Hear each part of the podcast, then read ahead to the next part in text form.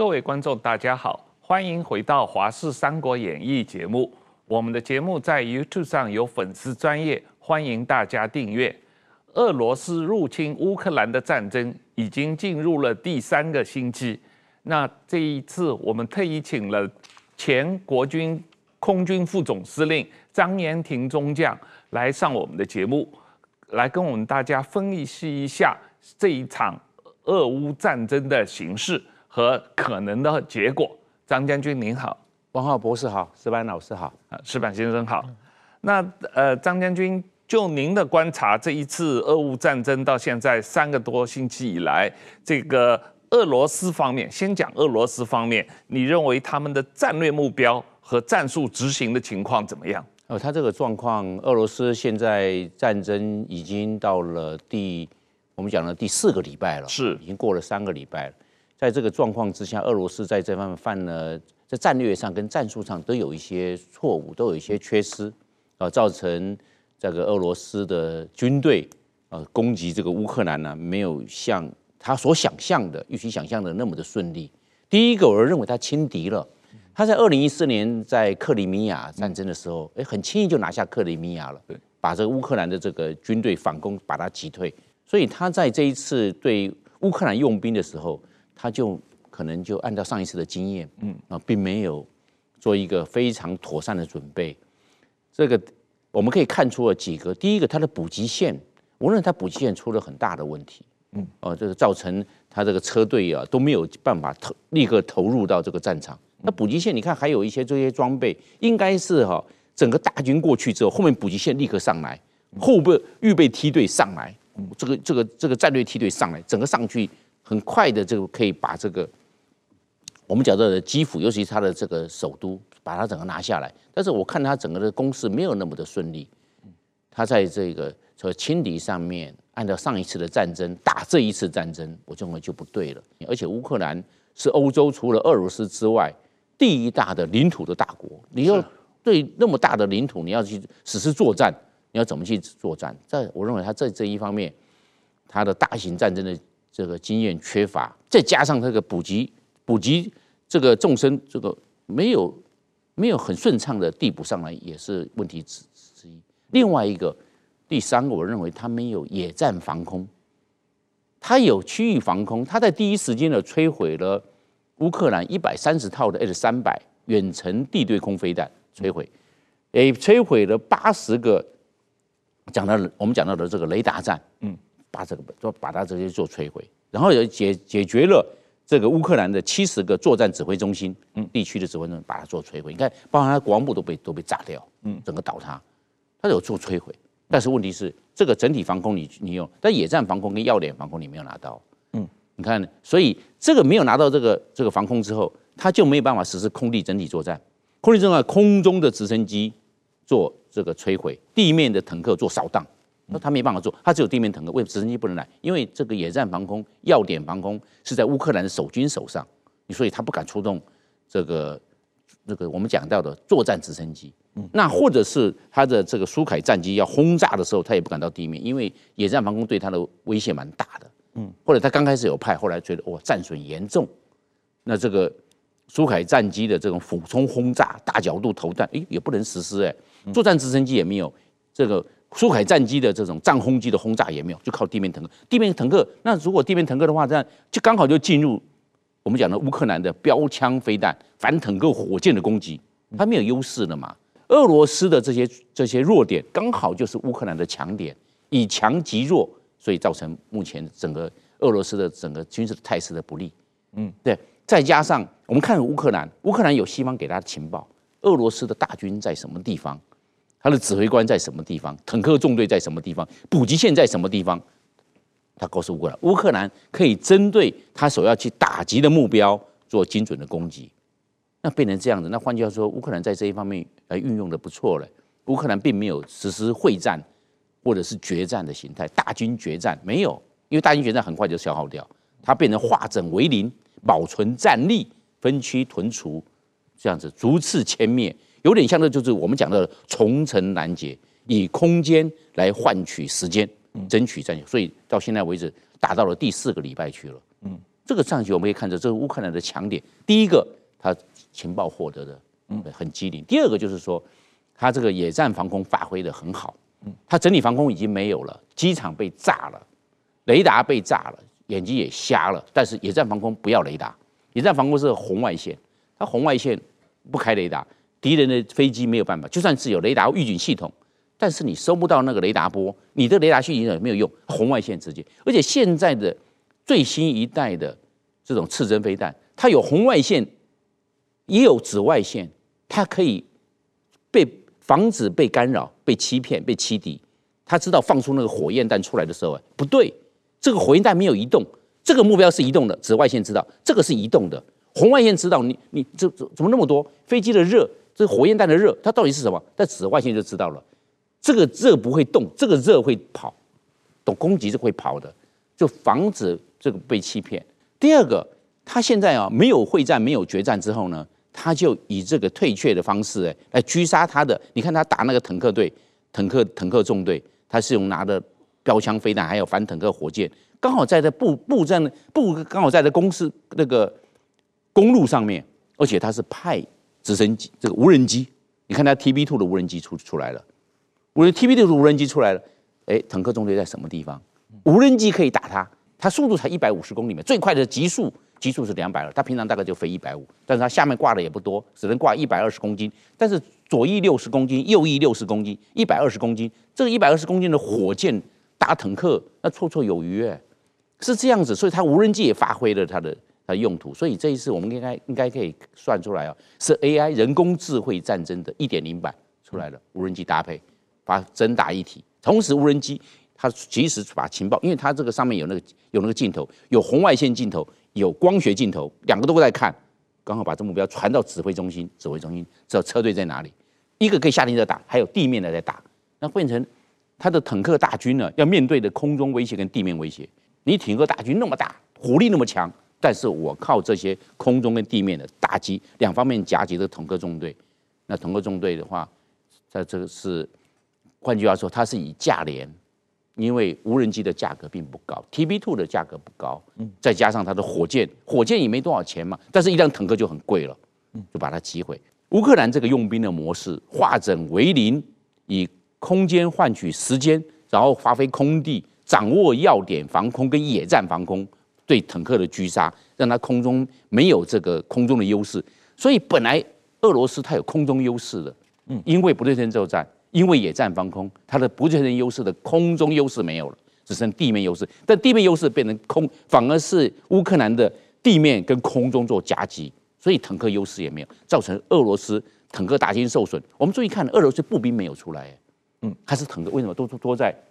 我以为俄罗斯的步兵都在装甲装甲里面，装甲车都被打都被打掉了嘛？你打掉，他不敢出来，因为打出来的时候，那你就完了。你这个打出来，你就要面对外面的这些炮火的攻击了。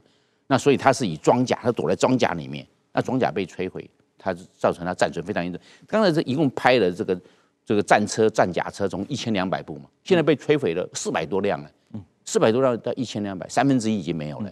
整个战争如果发展下去哦，西方国家给乌克兰这些刺针飞弹也好，还有这些标枪飞弹等等这种反坦克火箭也好，但是装武器装备可以给，但是人员会消耗，人员要不要去给？所以到目前状况下，西方一定要做介入嘛，所以泽伦斯基才会求救嘛。嗯，但是这个求救目前没有结果啊。第一个，他强调国际维和部队能够进来，禁航区啊，希望禁航区开设。如果禁航区开设的话，所有俄罗斯以后的飞机不能起来，起来被人家打掉了。那第三个，我们知道这个他也需要这些米格飞机，米格二十九要交给他，也没有交给他米格二十九啊。如果米格二十九发挥空权呢，你要哪怕起飞几架去炸那个俄罗斯的这些。补给纵队啊，或坦克纵队很有效的。第四个，他是希望西方国家能够派兵支援，毕竟孤军奋战呢，会战果会慢慢的耗损。他希望国际派兵过去支援他。整个来看，乌克兰有他的长处，但是也有他的短板。现在尽量就是说，谁的短板少，谁的长处多，战果丰硕，这场战争就是谁赢。那目前状况整个态势是这样。那如果旷日费时耗下去的时候，俄罗斯毕竟他。他这个家大业大嘛，嗯，如果面光面对这个乌克兰的孤军来看的话，持久下去，那现在按照普京的这个想法，我们每次打仗的时候，看指挥官想什么，想什么，然后去破他的招。现在普丁他是把作战节奏放缓了，他放缓作战节奏了，不急攻快打了，他就这样一个城一个城，哈尔科夫来，我就是跟你讲，这个这个这个奥德赛，OK，我慢慢来，变成这样的。蒂诺博罗这个重要的工业城，好，我慢慢慢把它攻占下来，我慢慢再做合拢，包围基辅。慢慢来进攻，他哎，他整个作战节奏放缓呢，所以现在这个俄罗斯也在调整他的打法，也会造成乌克兰这一方面一些局部的战损。所以看大家整个态势下去，呃，战况战况是胶着了，现在是胶着战，胶着战也会形成一个焦焦土，变成焦土了。现在你看，我们可以看出这个俄罗斯对乌克兰狂轰滥炸，那个大楼有火力就直接摧毁，那个大楼有火力就直接摧毁，所以会也会造成。这个乌克兰的这些正规军，还有他的狙击手，很大的伤亡，所以要国际思路要赶快介入，要不然呢，整个态势来看下去，那个乌克兰军队的耗损，如果没有做战耗补充，有人员的替补之后，会造成他的火力发展有限。有很多的武器，没错，你给我很多，但是我战耗要补上来，后备动员毕竟有限，战耗如果这个西方国家能够介入，能够帮忙，国际维和部队能够介能够介入，那是最好。在这个状况下，整个发展态势来看，如果长远打下去，乌克兰会在在损失上面，口袋毕竟浅，俄罗斯在他们口袋毕竟深，啊，不管怎么打，而且就算有国这边有国际志愿军，他也有车臣志愿军了，也有也有叙利亚的志愿军呢，叙利亚志愿军也要投入了。那这样子来看的话，他也有代理战争，他也看你们国际志愿军，他也有办法，他也有铁杆。现在白俄罗斯还没有进来。所以白俄罗斯也可能也打到最后面，白俄罗斯也进来了，也也也会变成这个这个状况，也变成另外一个代理的战争了。矢板啊，对对，我我想请教一下，就是我这次战争我们看到很多，就是说啊，就是今后当然怎么发展我们不知道，但是到今天为止呢，就是国际社会什么叫介入，什么叫不介入，就是说我给你提供一些物资，提供一些防御性武器，或者给你提供情报。这个可以算不介入？对对对。那么我们就是按想到台湾将来的这个，如果台湾将来出事的话，第一开一开始国际社会也是可能会用同样方式来帮助台湾嘛。现在战争很明显，如果说第一波是一连一连串飞弹把你对方的雷达全部消灭。对，然后把你的防空设设备，这个防空的这个设备完全摧毁。对，然后我的飞第二轮是飞机上来轰炸。对，呃，这种这种方式嘛。那么将来如果中共打台湾的话，应该他第一批也是一批雷达，一批飞弹过来，把台湾的雷达全部打瞎嘛，他看不到了嘛。然后把防空的设施打败。但是这一次呢，出现什么情况呢？就是说北约的我的空中预警机我飞起来，飞起来以后呢，我在我在。边境外边我没进去啊，但是说我一看可以看好几百公里嘛。对对。那么基本上现在呃，他们说说的是就是到基辅上空基本全能看清楚嘛，空中预警机嘛。那雷达虽然全地面雷达全部被打瞎了，我飞起来几个空中预警机，我你的俄罗斯的所有的飞机在哪里我全知道嘛。然后我就告诉乌克兰，哎，那个飞机要来了怎么样？那也就是说他就打的白打了嘛。就是人家还是可以帮忙嘛。那么要要台湾海峡这么大这么这么小嘛，台湾岛嘛。那么如果说台湾岛外边飞起来几个美军的空中预警机，告诉台湾的空军或者地面部队说那个哪哪有飞机哪有飞机，那他等于说雷达摧毁的话就没没有用了嘛。巷战的话呢，最重要是直升机，直升机在上面指挥嘛。哪哪个大楼里边有狙击手，哪有部队嘛？指挥地面部队去嘛。他直升机是最怕战斗机的。如果上面有战斗机打你直升机，就跟欺负人一样，直升机一点反应都没有嘛。对，所以说一定要把战斗机全部打掉。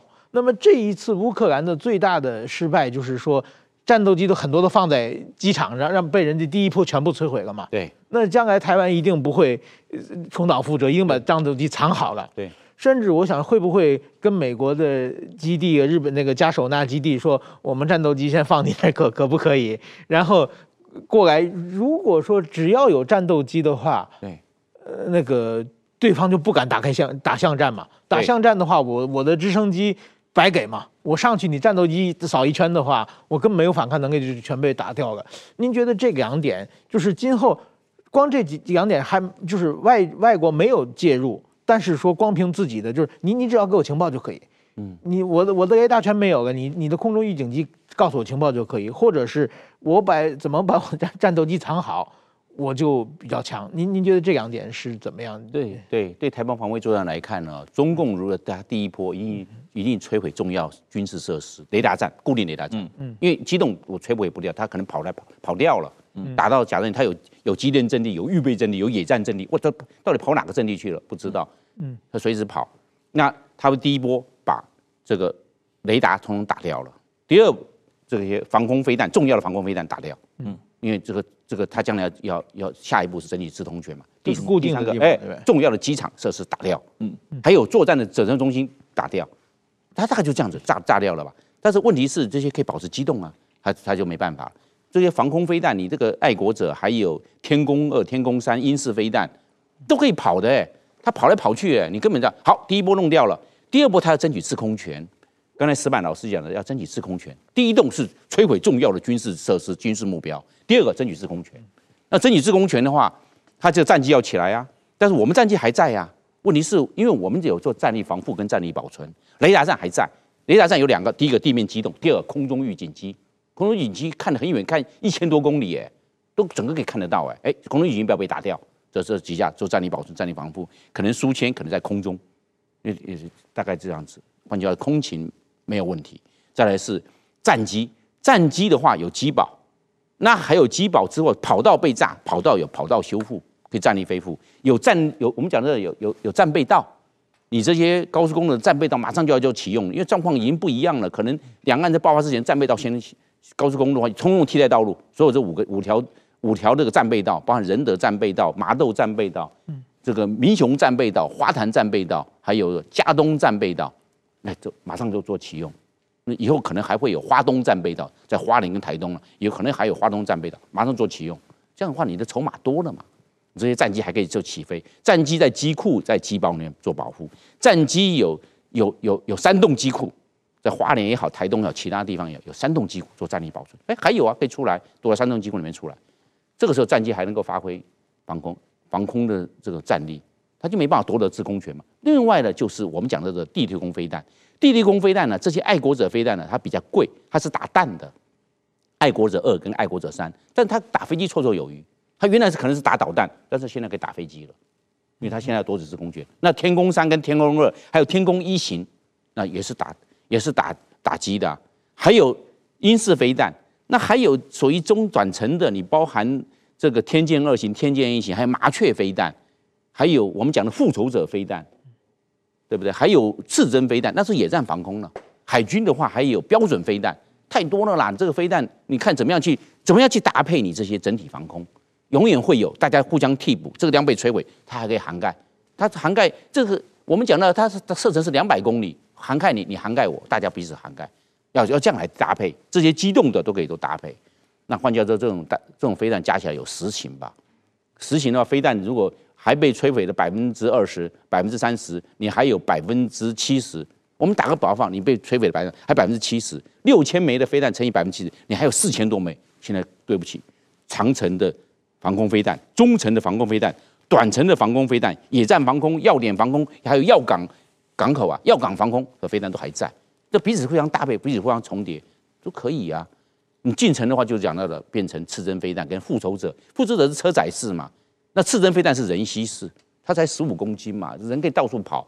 那这样子看看怎么样去搭配运用。第三波，刚才石曼老师讲，第三波就讲到了，这东西完毕之后，就要肯准备实施三机登陆了。三机登陆，海上嘛，我们知道海上不管野牛级、野马级过来，还有这个两栖登陆舰，都若动动拐五或动拐幺，两栖登陆舰、两栖登陆坦克上岸。另外一个就是直升机的机降作战，它的直升机团。带的这些一个直升机大概载二十个战斗兵，那如果是一百架的话，就是两千个战斗兵了嘛，过来嘛。但是你不能太多了，因为空域就那么大，你能够停飞机的地方就那么多嘛，对不对？这是机降作战，另外空降作战，机降跟空降，因为它强调的是垂直上路立体作战，那你这样子空中包含两个，一个直升机机降，一个是空中的空降，空降作战来夺。那你如果有空权掌握，后面是不成立的嘛。你怎么机降？怎么空降呢？你空权没有掌握，所以空权非常重要。他没有夺得制空权，第三个的三期进犯没有办法。你两栖登陆不行嘛？你如果台台湾的空军的战斗机还在，还在，他的直升机就不敢不可能过来。你过来，那个刚才石班老师讲的很好嘛，你只要战斗机打那个直升机啊，就跟打那个坦克是一样，很轻松。你对我没有威胁，我对你是威胁。空权掌握了三期进犯才可以，三栖计范可以最后面的话就变成我们所讲的扫荡以解放，他所说的嘛，扫荡就就变成我们就进入城镇战、跟纵深作战还有山地作战。那中共叫做扫荡，扫荡跟解放嘛，他最后要做的这是第四步。所以我们看了，我们要去布我们的线，绝不让他到第四步。到第四步，仗在我们家打怎么可以？仗要在对方打嘛，我们不要在这，才会有源头制压，才会有远程打击，才会有重层拦截。才会有远程摧毁，那就是源头制压。对，所以所以我的想法是是是这样。对，等于张将军这一次等于说给那个泽伦斯基，他们事先美国已经告诉他要打仗啊，对，他没有把自己的战斗机藏起来，对，被人家一批打完，这是他最大的失误。对对对，否则他保存个战斗机的话，就不会现在到处去找人要飞机了。对，大家都彼此轻敌，俄罗斯有轻敌哦，嗯，他说轻敌之后，他才会补给线中断了，还有大军指挥没有后面的战略预备队上来。嗯所以俄罗斯轻敌，泽伦斯基也轻敌。他如果没有轻敌的话，他先布三道防线。第一个是乌东防线嘛，第二道的话是二二代二第二道防线，第聂伯罗防线嘛，第三道是涅伯河防线，不一样。第聂伯罗是重要的工业城市，它有三道防线。第一道防线的话，它第一个先把重要的公路通通炸毁。嗯，你你把这个地图这个很清楚嘛。嗯，它可以布三道防线。第一个我们可以讲乌东防线嘛，这个地方啊、哦，所有十八条跟俄罗斯连外的道路通通炸毁，整个你没办法进来。你放一千个轮胎，放一百辆破车，后面再放地牛，地牛就是我们讲的巨马，后面再可能放战防雷。哦，他这个这个大军根本进不来。第一个先炸掉了，你有这些防线。我们不敢齐格飞防线，或者麦克马洪防线，或者是马奇诺防线，打守方一定要有防线。对，他没有布，竟然没布防线。嗯，那第一条防线乌东防线出来，第二个第聂伯罗防线，在这个在聂伯河跟乌东防线中中间这个大城哈都要布防线。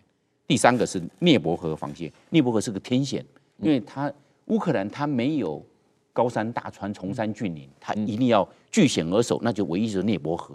嗯，那涅伯河防线在这边。这涅伯河航线所有的桥都要现在，如果必要的时候，通通要把它炸毁。腾哥没有，他工兵有办法修复，没有错。但是你旷日费时，你的你的行军速度就没有那么快，没有办法发挥尼尼公式。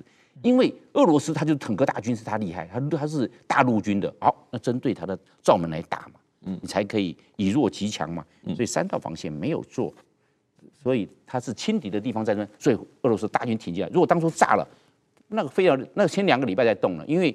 美国已经提出了，美国在二月十六号就告诉他要动手，动手了。那现在变成叫基辅会战了，基辅会战现在变成外线包围。现在本来有内线作战，我发现呢，乌克兰他没有发挥内线作战的优势。历史上有优势的嘛，历史上机动，你机动快，因为你在内线，机动快，从左边调兵右边，右边调左边，先击溃右边，再再打左边，可以。你这个优势他没有发挥嘛？那俄罗斯他的外线作战，从外面包围叫做外线作战，外线作战是以补给线畅通。他有普京上，但是他容易被人家各个击溃。他请你你你八路大军，我先打这个大军。拿破仑就会做这一个，先把这个大军截，立刻转移兵力去截入这一个，就把他这这个拦路大军也给他击溃。哟，就变成这样。那现在变成要死，要基辅会战，基辅会战把重要桥梁先炸掉，埋炸药，炸毁之后断掉，那以后再修复吧。战争最重要，整个大军进不来，整个大军进不来，那大家你就要出人就变成人出来了。你人飞机不能来，飞机出来，我这个我有刺针飞弹、野战防空来打你。好，那就变成地面人出来，人出来最好了。刚才我们有谈到，就是乌克兰确实对于俄罗斯的这个突然开战是准备不足的啊，因为他们原来不不认为俄罗斯会入侵嘛啊。是。那但是呃，我们并没有发现这个呃俄罗斯的闪电战起到了所谓首战及中战的效果。为什么俄罗斯没有这种大规模的空降部队到基辅去发动什么斩首行动，把乌克兰总统给给斩首了？为什么没有做这个事情？为什么这个是失败的？他可能不要再造成过大的仇恨了。他当初可能有这方面的想法，我是认为，要不然的话，第一集的话，通通狂轰滥炸，直接秋风扫落叶。他其实我看他没有那么做，可能有他的一个政治上的顾忌，嗯，政治上的顾忌或者让让他瞻前顾后，筹措不前，嗯。所以没有这样，因为按照道理讲，刚才王浩博士讲的很好，就是应该这样快速把这个基辅拿下，嗯，然后挟天子以令诸侯，让泽伦斯基宣布写好一个稿啊，宣布投降。没有斩首了，把泽伦斯基给杀了。那可能不要去斩首，斩首他变成英雄。嗯，在俄罗斯呢，他会变成国家英雄。嗯，那不要去斩首，因为现在最安全，全世界最安全的人是泽伦斯基。嗯，要不然的话。因为他又斩首的话，泽伦斯基绝对是国家英雄。嗯嗯嗯，而且留名万古。打到现在，刚开始可以，现在不可以了。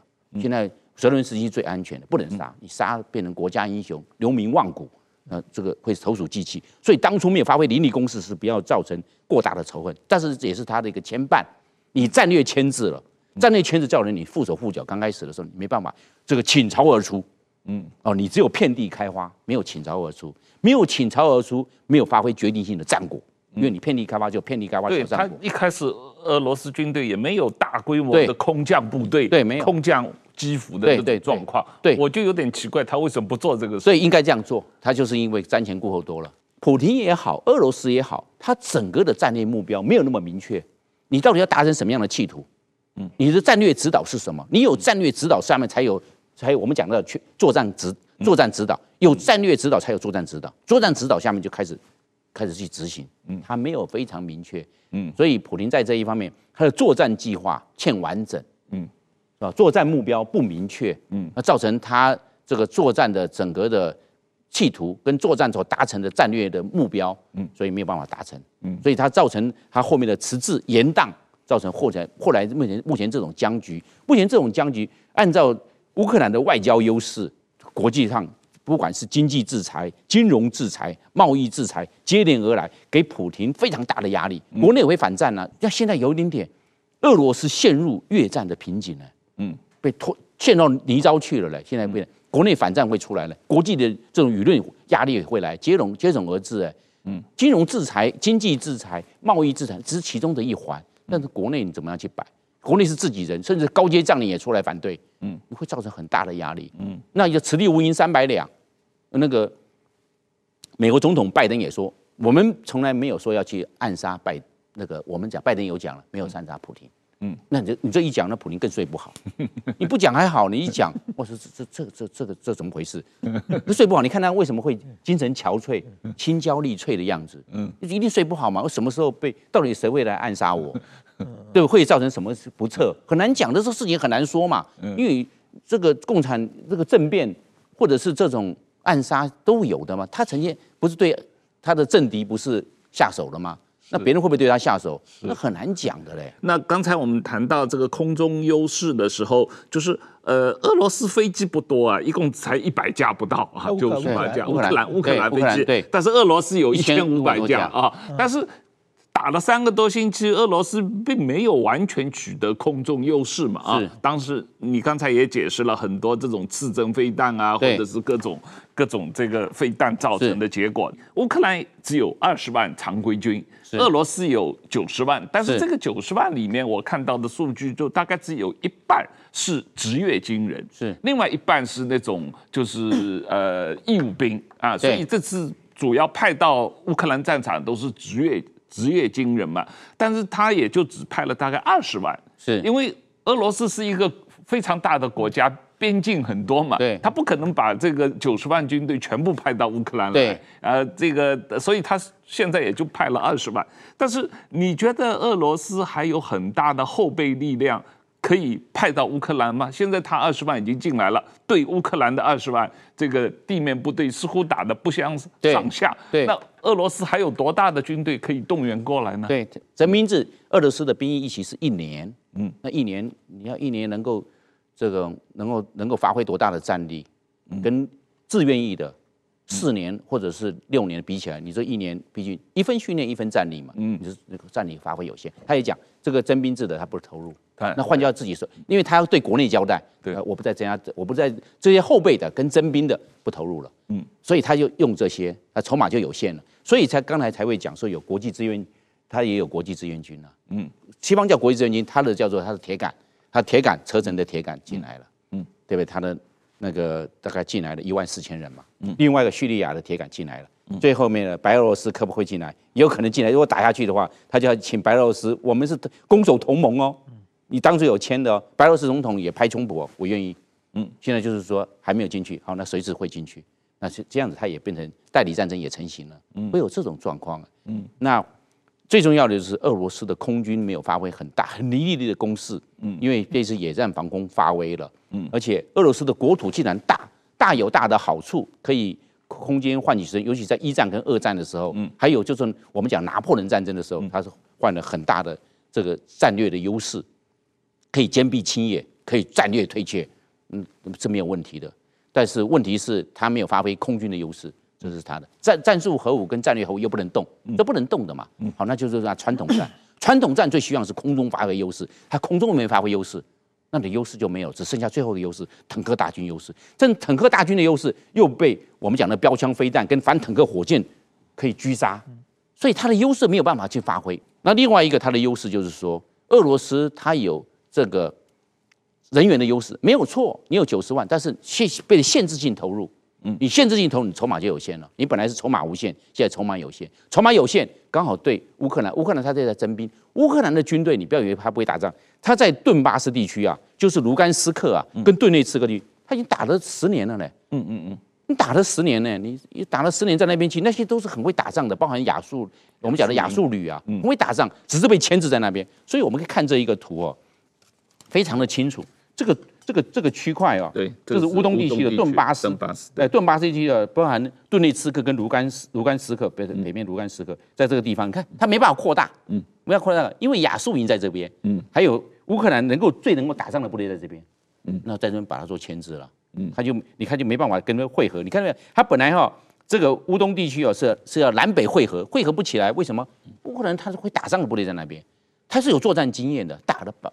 打了八年到十年了。俄罗斯派了二十万军队进乌克兰的，乌克兰国土这么大，然后他又分兵很多路啊，从这个北边、东边、东北边、南边，呃呃，这个呃东南边，等于是分了四五路不同的方向来进攻啊。那二十万军队分这么多路，等于每一个路就只有五六万军队，然后。一路上要打不同的城市啊，打即使这个城市被打下了，你还要留一些兵驻守这个城市嘛，因为那个城市里面老百姓三天两头还在游行啊。那这样的状况，他的二十万部队等于是分散的很厉害。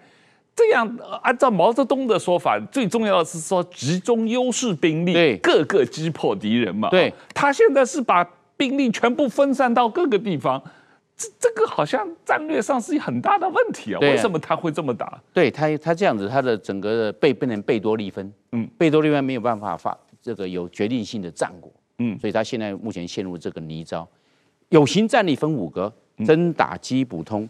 那你真打击补通哦，这二十万大军里面，真正能够作战大概只有十万吧？你通信兵要不要算？他是负责通信的，你还有那些。我们所讲的补给车队，对，我是专门补给运油运弹的。我这补给，你叫我发挥火力，我没有，我是开，我是司机啊，我是我驾驶兵啊，你叫我怎么发挥火力？我后面都是载着这些人辎重啊，这些，但是我不是作战兵，我不是作战的啊，真正能够做用来发挥火力就十万。你要把这些其他的这些通信力，还有这些补给的力量、行政的力量，通通弄拿拿掉，那那那你就剩下十万能够打仗的了。你要除以二嘛，把那十万这个十万精锐，你怎么样？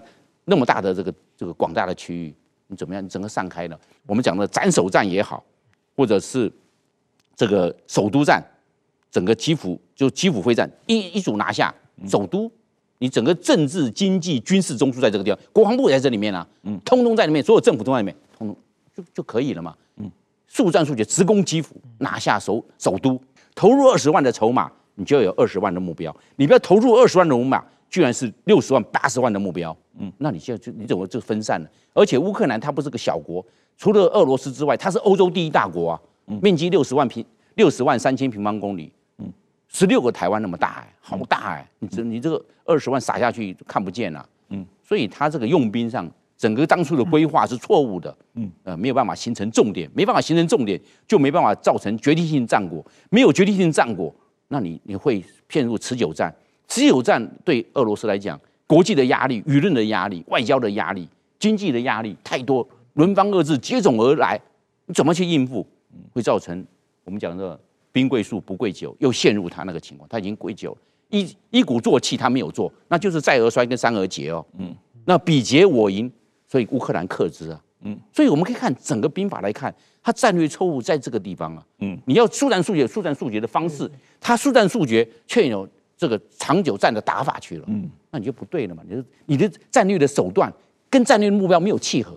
嗯，战略的目标是这样子，你想要想要把整个乌克兰这个这个拿下来，结果你战略的手段没有去配合这一个，你结果是抽出布防，贝多利分。这个完违反完全违反拿破仑用兵之术。嗯，拿破仑用兵绝对是集中精锐与决战点。对，决战点集中精锐，打破之后立刻转移。因为拿破仑他还有一个机动作战非常快，决胜于决战点之后立刻转移兵力到这个地方。所以大家没看到的是兵力比拿破仑多啊，但是怎么老是被拿破仑破各个击破？你就是被他各个击破。嗯，因为你贝多利分他决形成决战点之后立刻转移，又把他击破，立刻转移下个决战点。通通被击溃，只好投降。就是、啊，我就说毛泽东也讲集中优势兵力，各个击破敌人嘛。嗯、对，结果他们是到处去击敌人。我我觉得这个普京啊，就是说这个军事行动的目的是政治目的嘛。嗯，这个普京一开始啊，包括我们观察，不知道他想干什么。他出这个兵为什么要打全国？不对，我们现在想不通嘛。嗯，你要是就是你是比如说你想把克里米亚和东部那两个共和国你拿拿走，嗯，变成俄罗斯领土。嗯，如果是这个作战目的发挥这样可以吗？或者是你直接的把这个乌克兰的政权打掉，你树立一个傀儡政权，嗯，或者你要拿出海口，嗯，或者是你把乌克兰的有生力量、抵抗力量全部消除，嗯，你这个这次作战特别军事行动的目的在什么的话？嗯你老板告诉我，我带兵的，我可以执行你的任务嘛？嗯，你让我这次作战主要是消灭乌克兰的有生力量，我把他军队全部干掉，这也是一种打法嘛？对，我不占城市嘛，我就把他的生力军追着打，追着打，打不？或者我只要占出海口，或者我直奔这个直捣他们的首都，我们把他政权颠覆掉，树立一个独这个傀儡政权，就是。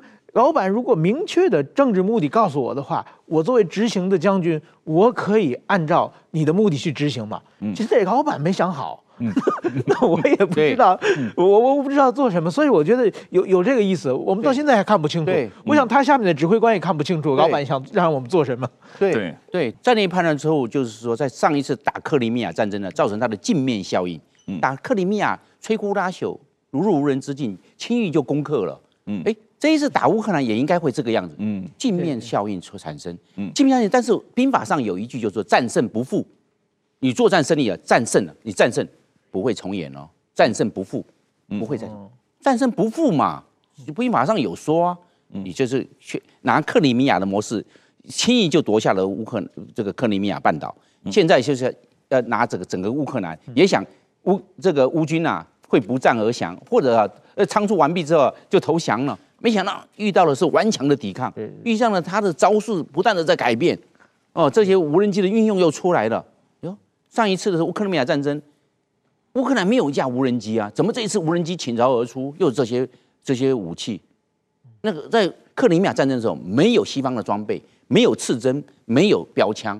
嗯，他原来都是二式的装备，还有二十年前的乌克兰拿的是把二十年前拿出来，有的弹药还不急发，炮弹放进去还不还不点火，还不出去嘞。嗯，这个这个怎么这是是克里米亚？但是现在不一样了，西方的装备已经进来了。嗯，那你还可以用那个克里米亚的打法吗？他还在停留克里米亚战争的镜面效应。现在他想要赢可以啊，但是你要付出更惨痛的代价。嗯，更多的投，这个我们说话一样，他更要投入更多。嗯，那你你当那你想是？想知，想着当初你何必如此啊？嗯，对不对？你你要在第一时间就要先做到。你现在后面做了要付更大的代价，说话你要付出更大的筹码下去。当初可以，我们讲到的一一战而一战而胜嘛。嗯，那现在不是了，现在不是一战而胜了，现在要更更多战，有而且不见得能够胜，嗯，而且会失利。你要现在要很谨慎的。我们讲到兵凶战危，一定要非常谨慎的。张将军，假设你今天在北京。中国人民解放军总参谋长，你如果向习近平报告观察乌克兰这场战争的这个启示，对解放军有什么？向习近平有什么启示？你觉得你作为解放军的总参谋部，你会你会向习近平做什么报告？你说我们解放军从这场战争中应该学习什么？我认为不要打和为贵，嗯，不要打，嗯，哎，和为贵，因为战争没有赢家。嗯，不可能都要会有死伤。嗯，啊，和平没有输家，不要打。如果习近平说硬要打，嗯，那说一定要打胜，嗯，那我只取台北，嗯，直攻台北，嗯，拿下拿下这个，它是政治、经济、军事的中枢在这。国防部在哪里？台北嘛。嗯，你什么时候在？直攻台北。嗯，迅速拿下。嗯，整个整个整个直接就是首战决胜，演战速胜。嗯，然后立立刻这个瘫痪。嗯，对。当然了，我还辅导了这些资讯站。解放军怎么能够不惜一切代价，以最快的速度直接拿下台北？哦，这个要里应外合。嗯。里应外合，一定要里应外合。嗯，里应外合，列宁讲了嘛，最坚强的堡垒可以从内部轻易的攻破。嗯，我有里应外合，我不，我拿下台北不难呐。我是解放军的总参谋长，我现在要要我要我这个攻攻略台台澎。嗯，我这边如果这些那么多的基地，包含新竹、台新泉岗、嘉义的，哦，我这个打这些，我要付出代价非常难呢。嗯，也会造成贝多利分。我们看这一次俄罗斯的战争，嗯，我只取台北了啦。嗯，这个。全部都都压在台北上面，嗯，这样少不会贝多利分呐，嗯，我的空军、我的空权，还有我的资讯站，还有什么直直接迅速，越快越好。结果外力还没干入，美国还没反应过来，日本还没反应过来的时候，我已经把首都占下来。嗯，我看我看你怎么样，我这样子好，外面在这先占首都，外面封锁。嗯，外面不要再进来了。嗯，我是因为我是共军总参谋长。嗯，我现在就是这样做指挥。嗯，而且最好是台北市。而且现在，而且现在不能，现在不能再当面在雷在在福建练兵，在朱日和练兵，或在我们讲鼎新营区、鼎新作战演训场。嗯，也不要在这边，不要这边会被看到。嗯，哎，整个冲外面去拉练，拉练完毕之后，我朱日和有那个跟总统府一模一样啊。嗯，台北我们看看怎么样去走，所有道路，所有现在很清楚，卫星什么都有。看得非常清楚，然后怎么样去攻略？整整个瘫痪，这就是这些桥啊、呃，中英桥、台北桥，这个说这个秀朗桥，通通就是这些，很简单，这桥通通控你。嗯，如果外军要来支援，通桥通通炸断，嗯，台北已经我已经控领住了。嗯，国军还来支援，没有办法，你就是这样，因为台北市人口非常稠密，军队非常少，只有几个，这个什么守守了？我觉得把所有桥炸断，让你进不来，我已经控领整个台北。嗯，可以啊，在里应外合。我今天是共共军总参谋长。我这样做嘛？对。那现在国军要怎么样去？对，去去反制。对，这就是要去做的。对，我们在做做最坏打算。战争一定要做最坏打算。俄罗斯他没有做最坏打算，嗯，才会造成今天这个状况。做最坏打算，然后再怎么准备？嗯，可以列出一百多条要去准备的。嗯，可能两百项。嗯，怎么样？怎么样？怎么样？要非常细密。嗯，宁过于繁，勿略于简。不可以略于简。嗯，你简不可以哦。嗯，太简了。宁可繁，繁就很繁复。没有关系，因为繁复，你就很多事情就被你看出来了，嗯，你就看出破绽。宁过于繁，不忽略于简，用兵之法，先求稳当，次求变化。那呃，对对，我我是想问，这那如果是共军的这个参谋。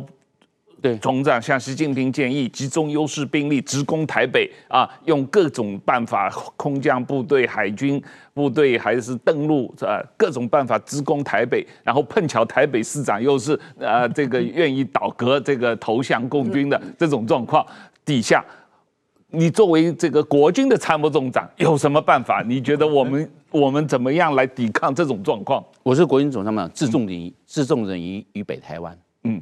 这绝对是他取的这个这个中枢，一定要布防。嗯，我一定第一个永远知道情报永远第一。嗯，没有情报，他在丙新区搞什么鬼？他在朱日和搞什么鬼？嗯，他在我们的那个铜川搞什么鬼？我们要把它弄清楚啊。嗯，这个这些这些他研研究什么科目？用什么的武器？用什么的装备？多大的兵力？是什么的战法？他是城镇战还是什么，都要弄清楚。嗯，情报永远重要，没有情报，这个仗必败。嗯，作战第一，情报为先，没有情报不要打仗。嗯，绝败的。先把情报弄清楚，一定要非常掌握。人造卫星天天给我挂在上面，我要看清楚。嗯，后面的部件的人随时跟我回报。嗯，我我我要知知道。好，OK 了，是重点于于于北台湾。嗯，真的要发动攻击，先做源头打击的，先下手为强，后下手为弱。嗯，你开玩笑，你还要先过来，我不能让你渡海。嗯，圈在源头，你港口还是机场？机场已经有有一百架的武装直升机，先打了啦，它已经要起飞了。嗯，因为你一是空权要争夺了嘛。嗯，都已经发动了，先轰。嗯，火箭炮，所以我们要火箭炮。嗯，火箭炮一定要火箭。现在火箭炮可以 GPS 定位，甚至有的可以输入惯性导航的火箭炮，现在很精准，直接对它轰。那你说我们现在的火箭炮可以直接打到福建？没办法，现在就是我们要做的。这一次我看到后来那个毕可夫啊。嗯，那也是火箭炮把它击那个贝可夫隐隐形的那个巡逻舰也是被火箭炮击击毁的、啊。火箭炮很管用，火箭炮可以打多远？不可以，台湾按照詹氏年鉴，台湾的火箭炮只能打四十五公里。哦，这是詹氏年鉴写的。嗯，我不要讲泄密，那詹氏年鉴有写。嗯，对，四十五公里，我们希望当然能够打六百公里啊。嗯，因为火箭炮便宜，嗯，一枚飞弹可以做五十枚火箭炮。嗯，那我们一千枚的飞弹，你可以做五万枚的火箭炮，那是不得了的事情。而且火箭炮这精准，它不是打一个面就算了，它现在会精准定位。咻出去咻，它它精准定位，它它后面有那个尾刺，它会控制，它会控制，它会控制它那个那个那个落点，嗯，它落的地方啊，嗯，就这样子啊。所以我一定要这样子布防，做源头打击，重层拦截，然后布防于北台湾。不要忘了，海上也有军舰，嗯，这个这些这些北征舰还怎么布在前面，嗯，你不你看到一样可以打，因为这些军舰呢，还有舰对空的飞弹呢，嗯，布在上边，这边有。这边有这边有飞弹，它从空中过来，它要快的话是会会从空中做机降或空降，迅速夺台北。嗯，那我就知道了，你的威胁是来自于空中跟海上，海上有军舰，空中有军舰的舰队空，还有我们的地对空飞弹，还有我们在空机，守住，绝对不让它登陆。一登陆，我们在台北的守军毕竟是薄弱的。为什么？因为它是个商业、经济、贸易的中心。嗯，守军不会那么多。嗯，很容易被夺掉。